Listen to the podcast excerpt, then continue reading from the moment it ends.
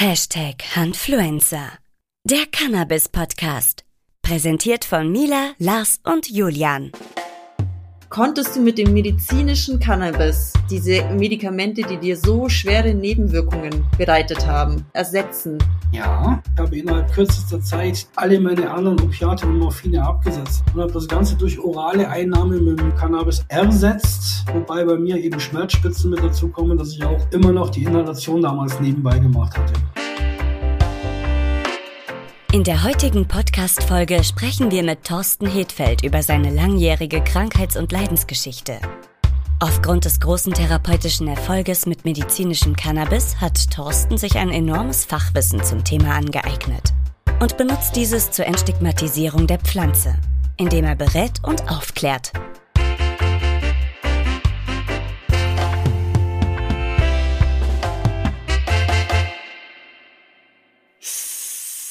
So, hallo liebe Handfreunde. Heute mal eine Folge, äh, für mich ganz ungewohnt, ohne den Julian, aber mit der bezaubernden Mila von der Kanner-Bibliothek. Und, also erstmal hallo Mila. hallo Entai, lieber Lars.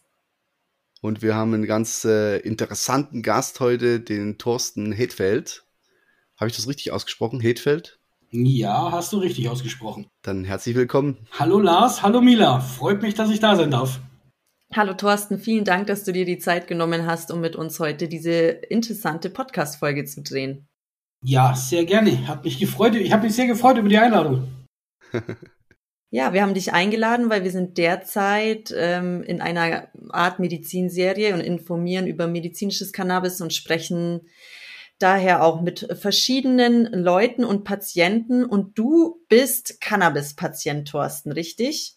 Jawohl, bereits schon etwas länger. Ja, du leidest an einer komplizierten Erkrankung mit einem ebenso komplizierten Namen. Ich nenne jetzt mal das McCune-Albright-Syndrom und es hat noch einen sehr viel komplizierteren Namen, Polyoosthetische Fibröse, Fibröse Diasplasie. Ich kann es gar nicht aussprechen. Ja. Aber vielleicht, Thorsten, kannst du uns einfach sagen, ähm, welche Symptome dieses Krankheitsbild bei dir ausgelöst haben. Ja, also das Ganze heißt wirklich McCune-Albright-Syndrom, so wie du das schön gesagt hast. Und wenn man das früher benannt hat, also McCune-Albright-Syndrom ist der Begriff, der heutige Begriff dazu, der amerikanische, und früher hieß das Ganze polyosteotische fibröse Dysplasien nach Jaffe Lichtenstein. Das hast du jetzt ähm, nicht zum ersten Mal gesagt.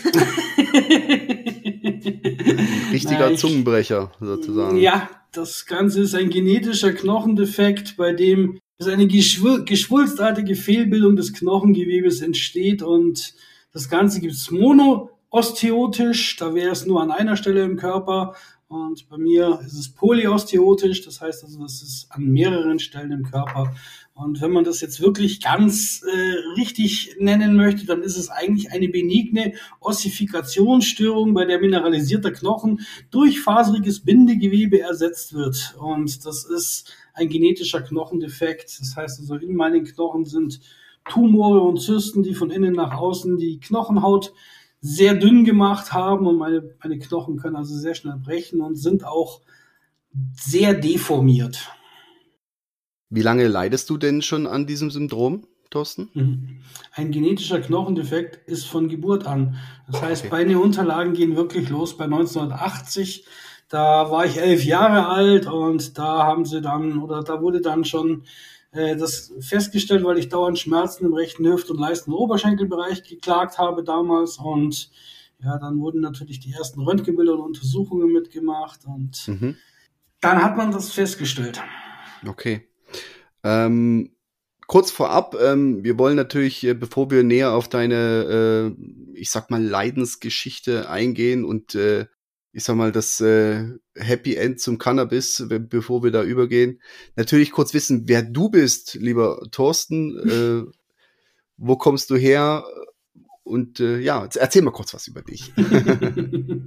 ja, also dafür kann ich jetzt sagen, mein Name ist Thorsten Hedfeld. Ich bin 54 Jahre alt, komme wie die Mila auch ursprünglich aus dem Allgäu. Ähm, Schön. Bin gelernter Kfz-Mechaniker, habe gelernt ah. Industrieelektroniker, Fachrichtung Gerätetechnik, habe dann weitergemacht als Systemingenieur von Microsoft, habe in der IT lange Zeit gearbeitet und habe aber auch ganz viele Knochentransplantationen und Operationen hinter mir in dieser ganzen Zeit. Also okay, ja. Ich, äh, ich und der Julian sind auch äh, Kraftfahrzeugmechatroniker ausgebildet. So gab es ja zu meiner Zeit noch gar nicht. Ja, ich weiß. Wir waren, wir waren, also ich war damals die erste Ausbildungsstufe, die Mechatroniker gelernt hat. Davor war es noch Mechaniker. Und der Julian ist dann äh, auch später dazugestoßen. Und da haben wir uns auch kennengelernt. Okay. Das mal am Rande.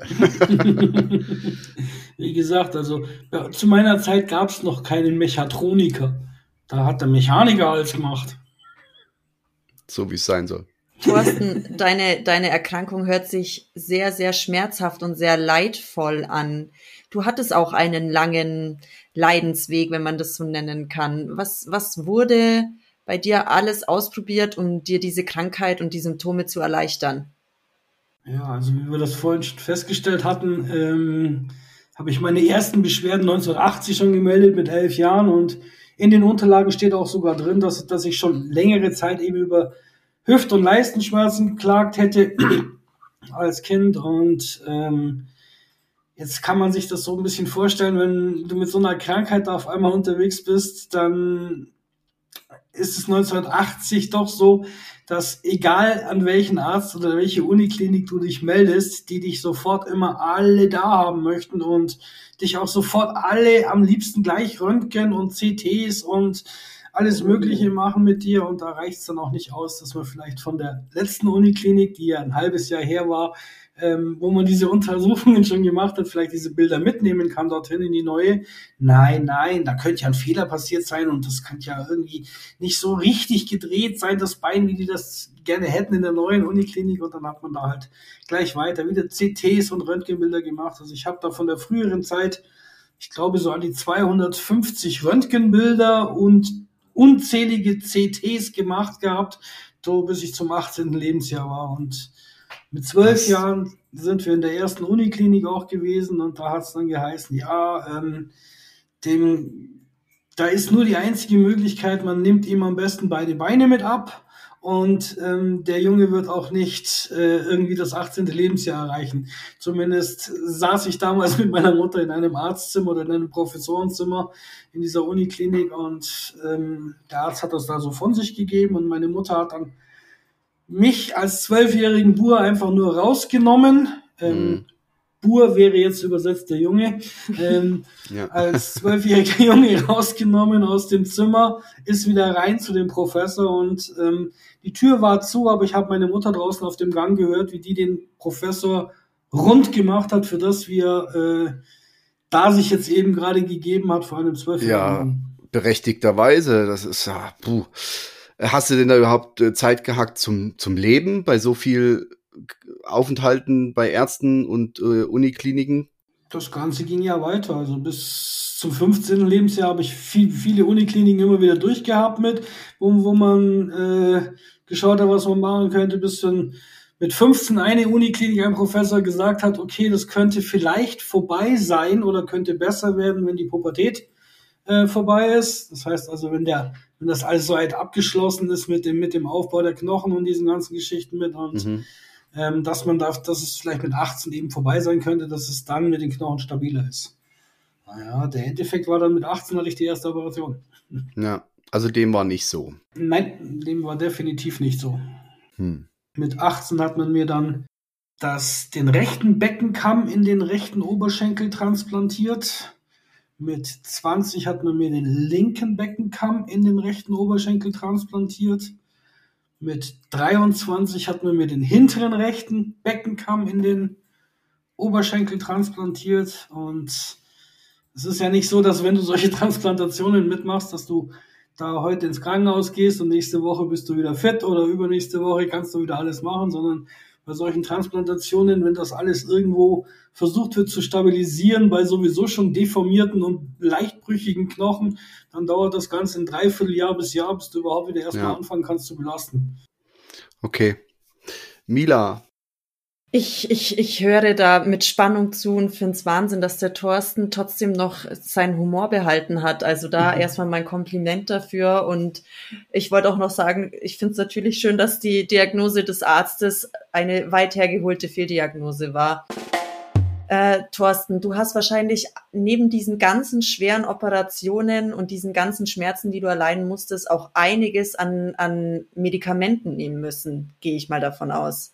Jawohl, wir sind ja erst angekommen bei meinem 23. Lebensjahr. da ging das ja erst los. Ach so, es geht ja. noch schlimmer.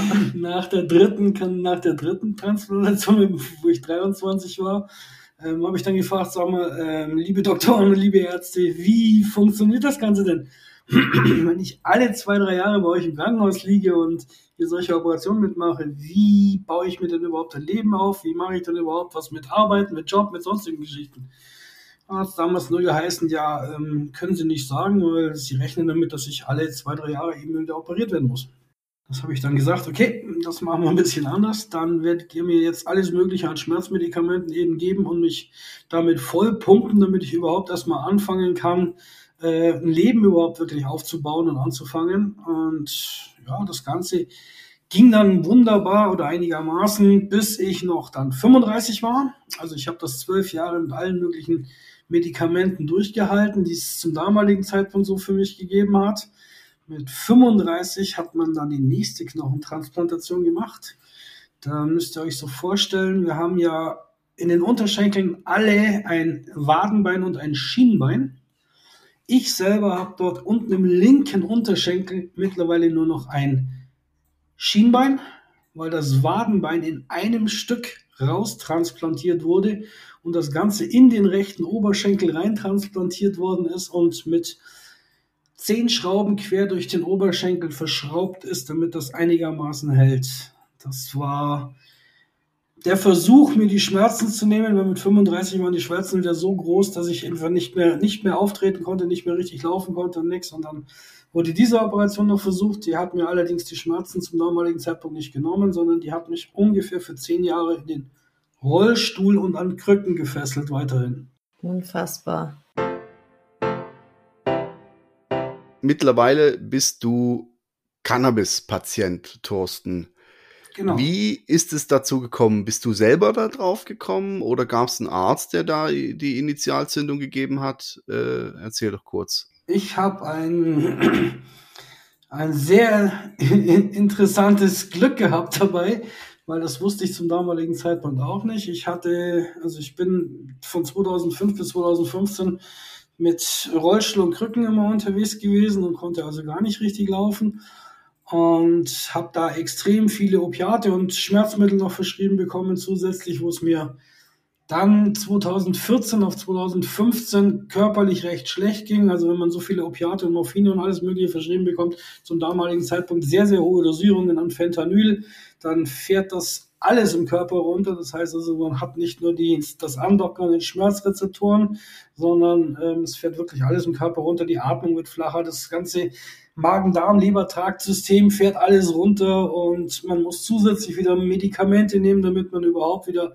Stuhlgang hat und diese ganzen Geschichten mit. Und es hat mich dann schon sehr, sehr fertig gemacht, hat mich mhm. ähm, depressiv teilweise auch gemacht mit dazu, dass ich dann an Silvester 2014 auf 2015 in eine Klinik in München gegangen bin. Da hat man mich dann nochmal umgestellt auf L-Pulamidon zum damaligen Zeitpunkt als Schmerzmittel, Schmerzmedikament. Das hätte mir, hat mir aber auch nicht richtig geholfen. Das haben wir drei Monate versucht noch mit dieser Umstellung und dann kam in der Klinik eben der, die, die Aussage mit, ob wir das nicht einmal mit Cannabis probieren können. Und da war ich sehr erstaunt, weil ähm, diese Klinik hatte schon ein Jahr zuvor, also die haben schon ein Jahr davor angefangen gehabt mit, mit Cannabis-Patienten und wir haben dann gesagt, okay, wir stellen beim B-Farm eben die, den Antrag. Das ist ja alles ein bisschen anders noch gewesen als mhm, zum Das war noch Zeitpunkt. bevor die Cannabis-Therapie offiziell möglich war, ne? Ganz ja, genau. Nur mit das Ausnahmegenehmigung. Richtig, das ist, ist damals noch mit der Ausnahmegenehmigung gewesen, richtig. Und ähm, nicht nur ich musste diese beantragen, ähm, man musste als Patient auch dem BFAM mitteilen, eine dementsprechende Apotheke, die das auch wirklich mit einem machen möchte, eine Cannabis-Therapie und die Cannabisblüten bestellen oder das Dronabinol bestellen, je nachdem, was man eben damals für eine Therapie gemacht hat. Das musste man dem BFAM mitteilen und natürlich musste der Arzt auch den Antrag mit dazu stellen für den Patienten, auch beim BFAM. Hattest du, hattest ja. du zu dem damaligen Zeitpunkt schon irgendwelche Berührungspunkte mit Cannabis? Ich habe immer mal mit, mit zwei, nach der dritten Operation habe ich zwischendrin auch immer mal wieder aus dem Schwarzmarkt, damals natürlich, das ist ja auch äh, 1992 gewesen, ähm, auch immer mal wieder Cannabis geraucht gehabt mal, hab, weil ich war zum damaligen Zeitpunkt Raucher und habe damals auch mit den Ärzten gesagt, dass mir das hilft, aber du hast immer das Thema, dass du im Schwarzmarkt sowieso nicht das bekommst, was was du dauerhaft dann benötigst. Außerdem sieht man es oder hatte ich das damals auch gar nicht irgendwie als medizinische Aspekt gesehen, mhm. sondern ich habe halt meinen, meinen Ärzten gesagt, ja, äh, da kann ich einmal kann ich besser schlafen. Es ist es ist mal äh, angenehmer von dem, wie ich mich bewegen kann oder sowas mit.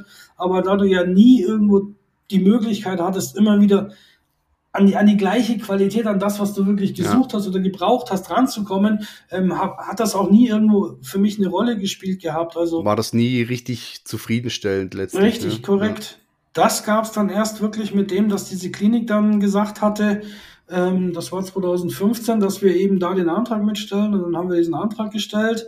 Und das Lustige dabei ist ja damals noch gewesen, man musste ja dem also es gab ja keine Kostenübernahmen für diese Therapien zum damaligen Zeitpunkt.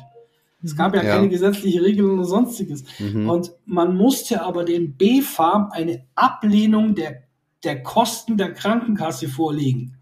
Das heißt, du musstest wirklich vorher, vor 2017 noch die Krankenkasse anschreiben, dass du diese Therapie haben möchtest, damit du eine Ablehnung Absolut. bekommst von der, damit du das dem BFAM vorlegen musstest.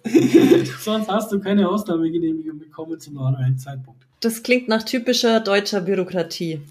Jawohl, und wie? Also die Kosten musstest du dann fortan selber tragen? Jo. Von Anfang an, also bis, bis es dann, okay, kommen wir noch 2017, dazu. Ja.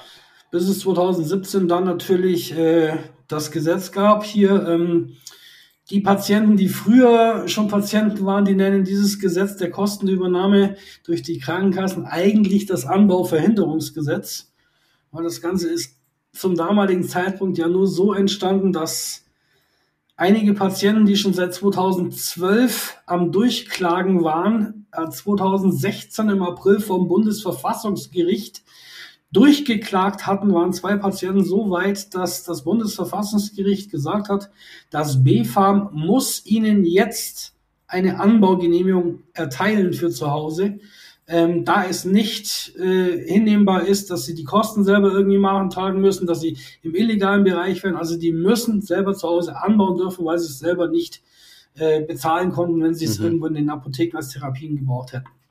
So, und dann hat sich das BfArM zum damaligen Zeitpunkt noch ein halbes Jahr Zeit gelassen.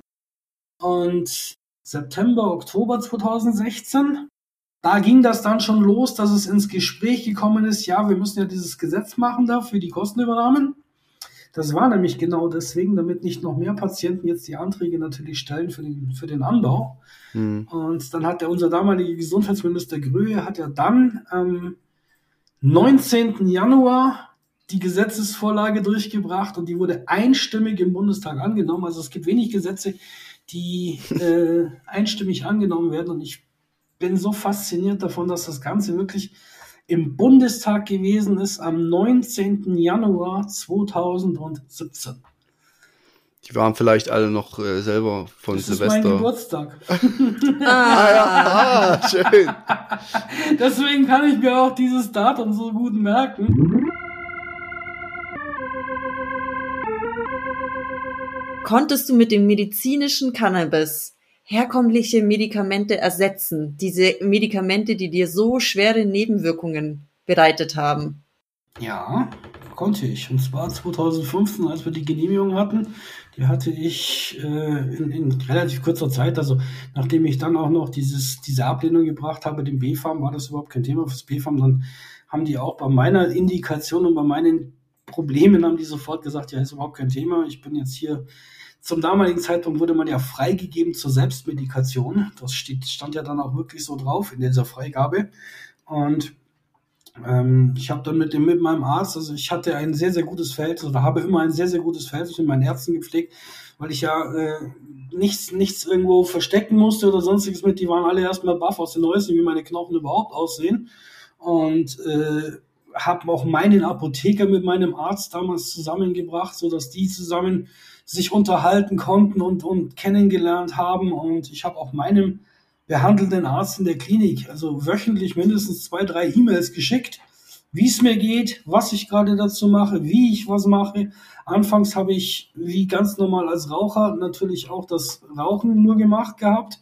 Das hat mhm. mir aber innerhalb von zwei, drei, vier Tagen hatten wir uns überlegt, das bringt mir nicht allzu viel. Das heißt also, ähm, die sinnvollere Variante, ich habe mich damals ein bisschen eingelesen, ist die orale Einnahme. Das heißt also, ich habe dann angefangen, dass wir, oder meine Frau hat mit mir dann angefangen und hat mir einen, einen Tee gekocht gehabt. Wir haben versucht, das in Milch zu machen, dass ich das einnehmen konnte und so sind wir immer weitergekommen, bis es dann eben darauf hinausgelaufen ist, dass es damals ja noch gar keine Extrakte oder sowas gegeben hat in den Apotheken, sondern ich habe dann das Cannabis aus der Apotheke bekommen und habe dann hinterher daraus selber für mich ein Extrakt erstellt, was ich für mich auch eingenommen habe. Das habe ich auch meinen Ärzten alles so dokumentiert. Ich habe dann auch mit, mit den B-Farm-Ärzten telefoniert und das müsst ihr euch dann so vorstellen, 2016 2015, wenn man das mit den BFAM-Ärzten dann klärt, wie man das Ganze macht und ihnen dann erklärt, und jetzt auf, um auf Milas Frage zurückzukommen, ja, ich habe innerhalb kürzester Zeit dann mit der oralen Einnahme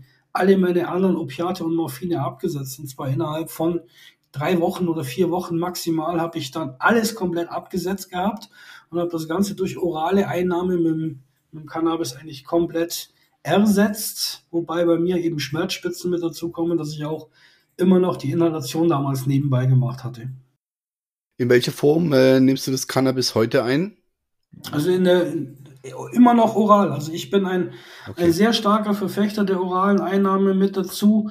Ähm, wenn ich mich viel bewege und viel äh, mich belaste selber von den Knochen her oder vom, vom Körper her, dann ist es eher so, dass ich, äh, dass ich hier, jetzt bin ich komplett rausgekommen, weil meine, meine Katze hier geschrien hat gerade die wollte ich beruhigen. ja, wenn die Katze schreit, musst du schon mal gucken, ne? Und äh, wo waren wir gerade stehen geblieben? Du bist äh, immer noch ein Verfechter der, Entschuldigung, der oralen Ja, genau, der oralen Einnahme, genau richtig. ähm, da ich aber Schmerzpatient eben bin, habe ich auch bei viel Belastung zwischen den Schmerzspitzen, wo ich dann auch Inhalation mit definitiv auch nutze. Mhm. Okay. Wie viele unterschiedliche Sorten bekommst du von, bekommst du verschrieben? Hm, ich bekomme das verschrieben, was ich möchte, aber zu meinem damaligen Zeitpunkt gab es hauptsächlich Bedrocan und ich finde immer noch die Sorte Bedrocan für mich ist eine der, der besten Sorten. Also ich bin nicht dieser derjenige, der äh, nach acht Jahren, wo er jetzt diese ganzen Cannabis-Erfahrungen kennt und, und auch weiß, wie er mit seiner Krankheit und Cannabis umgehen muss, äh, dass ich da irgendwo versuche noch eine Art Blütenhopping zu betreiben.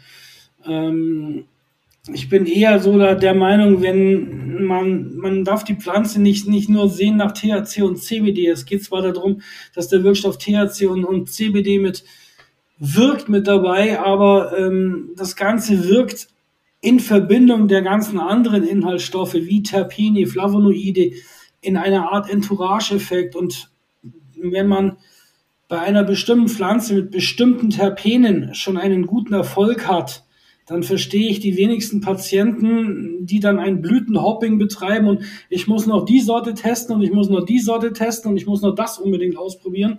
Da finde ich es viel sinnvoller, wenn die anfangen würden, sich mit der Sorte, die ihnen einigermaßen gut tut, schon mal ein bisschen wirklich so auseinandersetzen, was sind denn für andere Inhaltsstoffe drin. Ähm, Terpene machen einen unheimlichen Wirkungsgrad beim Menschen aus. Ich vergleiche das sehr, sehr gerne mit, ähm, äh, mit einer Aromatherapie. Man kann mhm. den Patienten oder man kann den, den Menschen mit einer Aromatherapie eine Gänsehaut verpassen.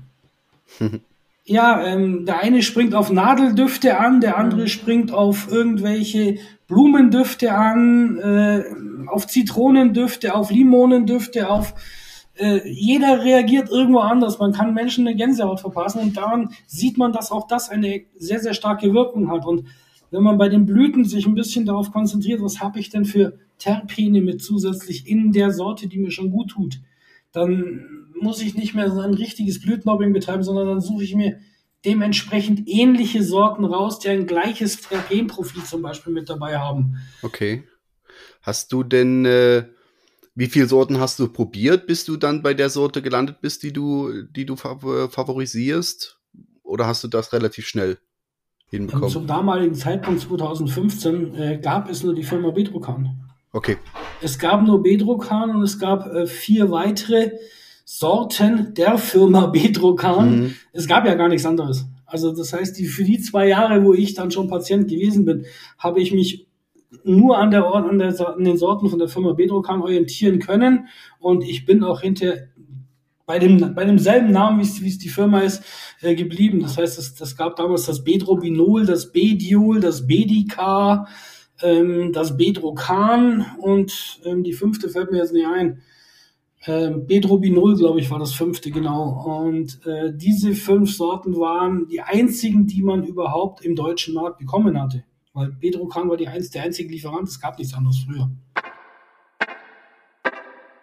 Wie kann man sich das jetzt bei dir vorstellen? Stehst du auf und das Erste, was du machst, ist eine orale Einnahme deines medizinischen Cannabis, damit du gar nicht erst äh, an so einen Schmerzpunkt kommst?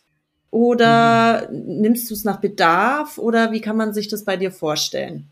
Also ich nehme es schon auch zweimal, also einmal morgens und einmal abends in, in einer bestimmten Dosierung für mich ein und äh, nutze über den Tag eigentlich selten irgendwo eine Inhalation, weil ich das selber auch immer wieder mit viel Kundschaft zu tun habe und sowas. Und ich für mich mag es nicht, wenn man ständig immer nach Gras riecht. Ähm, das, du kriegst es nicht aus dem, aus, dem, aus dem Büro raus, du kriegst den Geruch auch nicht sofort wieder aus deiner Lunge heraus. Das heißt also, wenn du draußen irgendwo rum rausgehst zu medizinieren, ähm, ist es definitiv so, wenn du drei, vier, fünf Minuten später ein Gespräch drinnen in deinem Büro wieder machst, der Büroraum fängt auch an, nach dir zu riechen. Du kannst noch so viel vorher ausatmen, das funktioniert nicht. Und ähm, ich persönlich für mich finde es dann angenehmer, wenn das nicht jeder mitkriegt, dass ich hier Cannabis-Patient bin, auch wenn ich in der Öffentlichkeit stehe. Aber ich habe ja auch mit Kundschaft oder sonstigen zu tun, die dann vielleicht nicht gerade damit irgendwie was, was am Hut haben mit der Raucherei, sondern gerade ältere Patienten rauchen in der Regel auch gar nicht, sondern die nehmen die orale Einnahme. Und ich finde es für mich ist es wirklich perfekt, tagsüber orale Einnahme zu machen. Und wenn ich wirklich zu starke Belastungen habe, dann ist es schon auch so, dass ich zwischendrin mal zum Inhalieren rausgehen würde, aber ich achte selber für mich drauf, dass es nicht so, nicht so oft der Fall ist. Jetzt hätte ich noch eine Frage zum, weil du sagst auch, ähm, also die Schmerzen sind immer noch da, das, das, das Schmerzbild ist immer noch da. Du ähm, kannst die Schmerzen eindämmen mit der Einnahme von Cannabis. Aber wie ist denn der Krankheitsverlauf? Äh, hast du das Gefühl, es hat den Krankheitsverlauf an sich äh, auch beeinflusst? Äh, ist das ich, ich will nicht sagen besser geworden, wahrscheinlich nicht, aber ist es ein bisschen stock? Also zum Beispiel hast du die letzten Jahre nochmal Transplantationen gehabt oder? Seitdem ich Cannabis-Patient bin, habe ich keine Transplantation bisher gehabt, nein. Okay. Ähm, besser geworden kann man jetzt sich nicht kann man nicht so wirklich sagen, weil deformierte Knochen werden durch die Einnahme von Cannabis nicht einfach schwupps wieder gerade ja. und, und sind dann ordentlich geformt, sondern meine Knochen sind ja weiterhin deformiert und leicht brüchig. Ähm, meine Schmerzen sind auch weiterhin vorhanden. Ich finde, wir, also ein Schmerz ist ja ein Warnsignal für, für den Körper und ich glaube, in meinem Fall mit meinen Knochen wäre es verheerend, wenn ich dieses Schmerz, diesen Schmerz nicht, nicht doch immer wieder spüren würde, zwischendrin auch bei Überbelastung, dass es stärker wird oder sowas, wenn ich den nicht habe. Ich glaube, dann würde ich es übertreiben und ja. die Gefahr eines Bruches ist dann viel, viel schneller vorhanden, als, als dass es ähm, so ist, dass, dass der Schmerz mich jetzt eben noch warnt mit davor. Und ich, ich finde es sehr, sehr gut für mich, dass, dass es immer noch dieses Warnsignal da ist. Man, ja, es ist okay. aber nicht mehr so wie früher, dass du kannst es wirklich in eine, so wie du das gesagt hast, in eine Schublade sperren oben im Kopf. Also es ist ein anderes Denken dem Schmerz gegenüber aufgrund der Cannabis-Therapie. Und sicherlich hat sich auch deine Lebensqualität dadurch verbessert, nehme ich an. Mm, kann man wirklich sagen, ja, weil es ist schon ja. ganz toll, wenn man nach 10, 12 Jahren oder nach über 10 Jahren mit Rollstuhl und Krücken danach wieder mal kurze Wege mit der Frau Hand in Hand gehen kann und solche hm. Geschichten mit. Hm. Und ja. äh, man kann einkaufen gehen, äh, dass man mal fünf Minuten irgendwo in den Laden reingeht, auch wenn es langsam ist. Also ich kann, kann niemandem weglaufen, ich kann mhm. nicht joggen gehen oder sowas mit, das darf man jetzt sich auch nicht so vorstellen, sondern ich habe halt die Möglichkeit wirklich äh, wieder kurze Wege einfach so zu gehen. Wenn ich irgendwo hinfahre, habe ich immer grundsätzlich auch meine Krücken mit dem Auto, weil ich ja gar nicht weiß, wenn ich jetzt irgendwo hin muss, habe ich eine Sitzgelegenheit wieder sofort irgendwie, sondern äh, muss ich länger als zehn Minuten irgendwo stehen, dann nutze ich lieber gleich die Krücken oder nehme gleich die Krücken wieder mit. Okay. Es ist aber auch wirklich so, dass ich überall da, wo ich hingehe, eigentlich dann auch die Möglichkeit suche, mich auch wieder hinsetzen zu können sofort. Aber du hast, also du hast jetzt, äh, du bist jetzt aber nicht mehr an deinen Rollstuhl gebunden, warst es aber zehn Jahre lang. Richtig. Und würdest du jetzt sagen, dass das am, am medizinischen Cannabis liegt, an der Einnahme der, der Cannabisblüten? Zumindest was die Schmerzen betrifft, dass man die wesentlich besser im Griff hat, als das vorher gewesen ist mit den Opiaten und Morphinen, ja. Du hast also ein Riesenstück Lebensqualität zurückgeschenkt bekommen. Korrekt. Und hast du aber äh, auch Nebenwirkungen durch das medizinische Cannabis? Die Nebenwirkungen sind ja dann, wenn du das jetzt als Nebenwirkungen bezeichnest, wäre ja irgendwo eine Art Schwindelgefühl, irgendwo trockener Mund oder sonstige Sachen in diese Richtung, ähm, wären aber eigentlich dieselben Nebenwirkungen, die man ja auch bei Opiaten und Morphinen hat. Da ist es ja nichts anderes. Da werden mhm. dieselben Nebenwirkungen in diese Richtung mit angegeben. Und Cannabis dockt im Schmerzbereich, also die, die, das THC oder die Cannabinoide docken an denselben Schmerzrezeptoren an, eben auch wie die Opiate und Morphine. Und für mich ist es einfach die wesentlich bessere Medizin. Okay. Das ist doch mal eine Aussage, mit der wir arbeiten können. Interessant. Thorsten, du hast ja, du bist ja mittlerweile SVCM, Sachverständiger für Cannabis-Medikation, wie auch äh, mittlerweile der Julian und ich. Da haben wir uns ja auch schon mal gesehen. Äh, kurz, du warst ja Dozent und hast uns auch einiges beigebracht. Ähm, wie bist du denn dazu gekommen?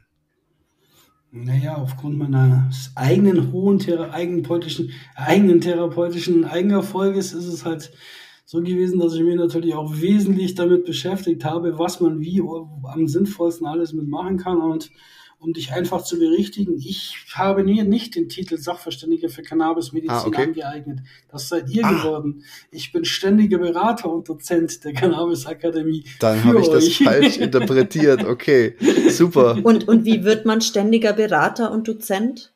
Ja, indem man das, was ihr angefangen habt zu lernen, schon seit 2017 eigentlich macht, beziehungsweise mhm. ich habe das Ganze schon 2015, 16 angefangen, dass ich alles Mögliche mir darüber angeeignet habe, was man wie im medizinischen Bereich machen kann, wie man das am sinnvollsten dosiert, was man wirklich mit Cannabis selber in den, bei den Indikationen erreichen kann und habe dann angefangen 2017 schon Apotheker und PTAs zu schulen und das Ganze ist ja dann erst später gewachsen in der Deutschen Cannabis Akademie, dass es dann hinterher dafür Ausbildungen gegeben hat, die man eben machen konnte mit dazu. Und ich habe sehr, sehr viele Schulungen und Teilnahmen und Bescheinigungen gemacht bei der Bayerischen Landesärztekammer, bei der Apothekerkammer. Ich habe überall schon vorher reingeschnuppert, bevor es das überhaupt gegeben hat mit dem SVCM und bin dann hinterher mit der Petra zusammengekommen und wir haben dann festgestellt, dass ich das auch alles sehr, sehr gut weiß und dass ja. wir da erstmal anfangen können mit so Schulungen. Heute machen das Mikrobiologen, Anwälte, mittlerweile Ärzte, Sucht und Psychologen und, und diese Geschichten mit. Also nur kurz für, für alle Zuhörer und Zuhörerinnen, äh, die Petra Dahl ist die Leiterin und Gründerin der Deutschen Cannabis Akademie. Ist das dein, äh, machst du das jetzt Vollzeit? Ist das dein, dein Beruf geworden quasi? Oder bist du noch in, äh, du hast gesagt, glaube ich, IT, ne? Bist du da noch? Ich dabei? war früher in der IT, ja, aber das okay. mache ich nicht mehr. Ich bin, bin jetzt beratend tätig für mehrere dieser Hersteller und auch Großhändler mit. Also meine Reichweite, dadurch, dass ich auch äh, sehr, sehr viel in der Presse, im Fernsehen gewesen bin, auch ist es bei mir auch so gewesen, dass ich angefangen habe, dann Consultant zu machen für diese Unternehmen. Mich hat früher noch nie einer eingestellt, deswegen habe ich auch so viele Berufe gelernt. Ich war immer schon selbstständig dann in den einzelnen Berufen mit dabei und ähm, so war es für mich dann einfach der Weg, okay, ich mache eine Beratung und Consultant auf. Ich weiß sehr, sehr viel über diese Geschichten, wie man Patient wird, wie man Patienten unterstützt, wie man Ärzte unterstützt, wie man Apotheken unterstützt, was man wo wie machen kann und mhm. habe das Ganze dann in einen Consultant umgewandelt für mehrere Unternehmen auch. Wir bräuchten also noch ein paar mehr Thorsten Hedfelds, die unsere MedizinerInnen beraten und ausbilden können im Punkto medizinisches Cannabis. Weil das ist ja, denke ich, nach wie vor eine der größten Hürden, dass die Ärztinnen ähm, keinerlei Erfahrung und auch keinerlei Fachwissen darüber haben, wie man die Pflanze als Medikament einsetzen kann. Ja, es gibt noch leider viel zu wenig Ausbildung dafür. Ich habe, ja. wie gesagt, ich hatte das ja auch schon gesagt, ich habe hab auch diese Fortbildungen machen dürfen, auch eben bei der Bayerischen Landesapothekerkammer, Ärztekammer und solche Sachen. Also ich war auch war auch 2017, 18, 19 schon mit meinem Apotheker damals immer wieder in irgendwelchen Universitätsvorlesungen und ähm, jetzt muss man sich das bei den Unis so vorstellen, man kennt ja diese Hörsäle, wo unten der Dozent am Sprechen ist und dann ist das so nach hinten, nach oben hin gestaffelt mit den Bänken, damit auch jeder den Dozenten da unten sehen kann und alles. Und dann ist bei solchen Vorlesungen ist es dann so gewesen, dass mein Apotheker und ich nur noch mit dem Kopf geschüttelt haben, wenn es endlich wieder eine Vorlesung gegeben hat zum Thema Cannabis und Cannabinoide oder sonstiges für Ärzte und angehende Apotheker in den Universitäten, dann muss man sich das so vorstellen, dass diese Hörsäle brechend voll waren. Die Leute, ernsthaft, ja, die Leute haben sich gestapelt. Die Studenten sind rechts und links an den Treppen gestanden, gesessen, zusätzlich. Die haben sich oben wie die Ölsardinen reingequetscht, damit die auch ja bitte diese anderthalb Stunden Vorlesung zum Thema Cannabis in der Universität mitbekommen. Also ähm, das Interesse ist riesengroß an dieser Geschichte, eigentlich unter den Studenten. Aber es gibt viel zu wenig viel zu wenig Vorlesungen ja. für solche Sachen. Ja, ich verstehe das sehr gut. Es ist auch wirklich sehr faszinierend. Thorsten, gibt es was, was dich am allermeisten an dem Ganzen fasziniert? Als Mann der ersten Stunde die, sozusagen? Die Fülle der therapeutischen Möglichkeiten mit Cannabis. Hm. Welche, welche therapeutischen Möglichkeiten es alles mit den einzelnen Cannabinoiden gibt aus der Pflanze heraus. Es gibt ja nicht umsonst ganz viele Patente schon darauf. Was bedeutet Cannabis für dich? Für, für mich persönlich unheimliche Steigerung meiner Lebensqualität. Mhm. Also das kann ich nicht anders sagen, weil ich weiß, wie ich vorher unterwegs war und ich weiß, wie es mir jetzt geht. Und für mich ist es eine wahnsinnige Steigerung der Lebensqualität. Auch wenn ich nicht rennen oder joggen kann, aber ich kann mich ohne Probleme wirklich für den kleinen Einkauf mit meiner Frau auch Hand in Hand wieder in den Laden begeben und alles. Und für mich gab es in dem Fall eigentlich so nichts Besseres, was natürlich dann auch den, das ausmacht, dass es mir gesundheitlich dadurch natürlich auch wieder besser geht. Sehr gut. Damit haben wir wahrscheinlich auch schon die Frage beantwortet, wofür du dankbar bist, Thorsten. Für meine Frau. Oh, oh ja. die den ganzen Weg mit dir gegangen ist. Ja, das ist. Jo, die ist schon sehr lange mit mir zusammen. Also wir sind schon über 30 Jahre zusammen und die hat schon sehr, sehr viel mit diesen Operationen und allem mitgemacht. Mittlerweile hatte ich ja nicht nur die Knauentransplantation. Ähm, wenn man so alt ist wie ich, dann kommen ja auch noch andere Gebrechen dazu mit. Also, ja, Darmoperationen, Herzinfarkt hatte ich auch schon mit Reanimation oh, und diese okay. Geschichten. Also ich bin noch da und so schnell bin ich nicht klein zu kriegen. Dann äh, liebe Grüße an der Stelle an deine liebe Frau. Und an die Katzen bitte. Ja. Werde ich ausrichten, na, jawohl. Thorsten, gibt es noch was, was du unseren ZuhörerInnen sagen möchtest, was du ihnen mit auf den Weg geben möchtest?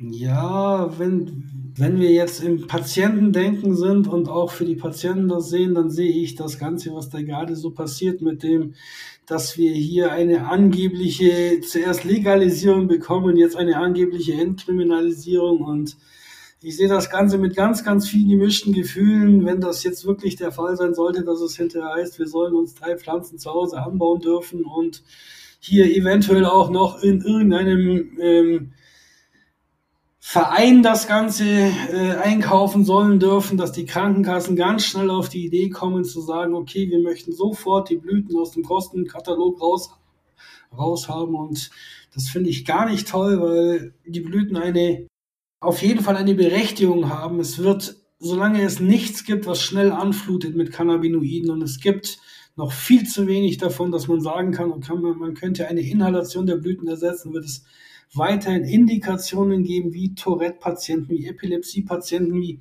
Schmerzpatienten mit Schmerzspitzen, um nur einige Sachen zu nennen, die eine schnelle Anflutung benötigen. Und mhm. da ist es immer noch sinnvoll, weiterhin auch die Blüten mit, eine, mit, mit ihren heilenden Effekten darf man ja darf man ja nicht sagen, sondern mit ihren therapeutischen Effekten ähm, zur Inhalation immer noch in den Kostenübernahmen drin zu lassen. Und ich befürchte, dass wir Patienten, sobald das Ganze jetzt eben losgeht mit der angeblichen Entkriminalisierung, was da so gerade äh, ist, dann, dass wir ziemlich schnell hinten runterfallen werden.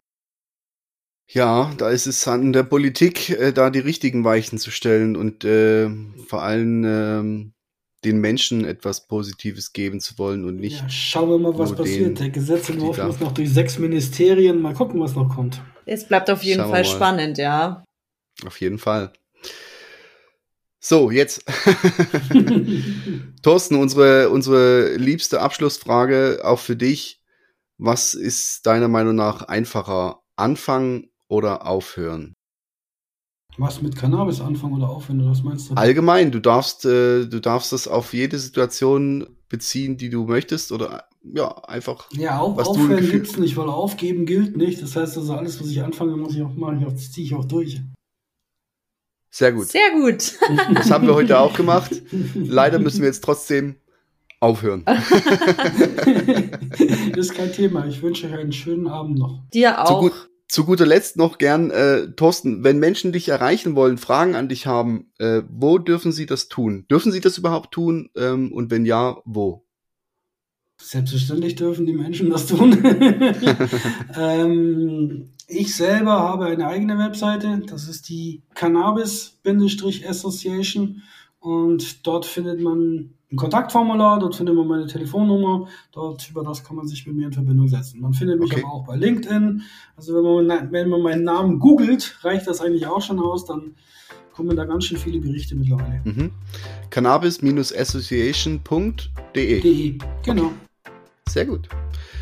Vielen lieben Dank, Thorsten, für diesen Einblick in deine sehr lange Leidensgeschichte und äh, ja, wie gesagt, mit einem bedingtem Happy End. Äh, es ist natürlich nicht vorbei, aber wir freuen uns, dass du dank Cannabis-Therapie eine sehr viel höhere Lebensqualität erreichen konntest. Vielen Danke Dank dafür. Für die Einladung. Vielen Dank, Thorsten, für deine Zeit und für deine Offenheit. Es war sehr, sehr, sehr beeindruckend. Ja. Sehr gerne. Hat mich sehr, hat mich gefreut. Ja. Wir verabschieden uns und äh, bis zum nächsten Mal. Tschüss. Tschüss.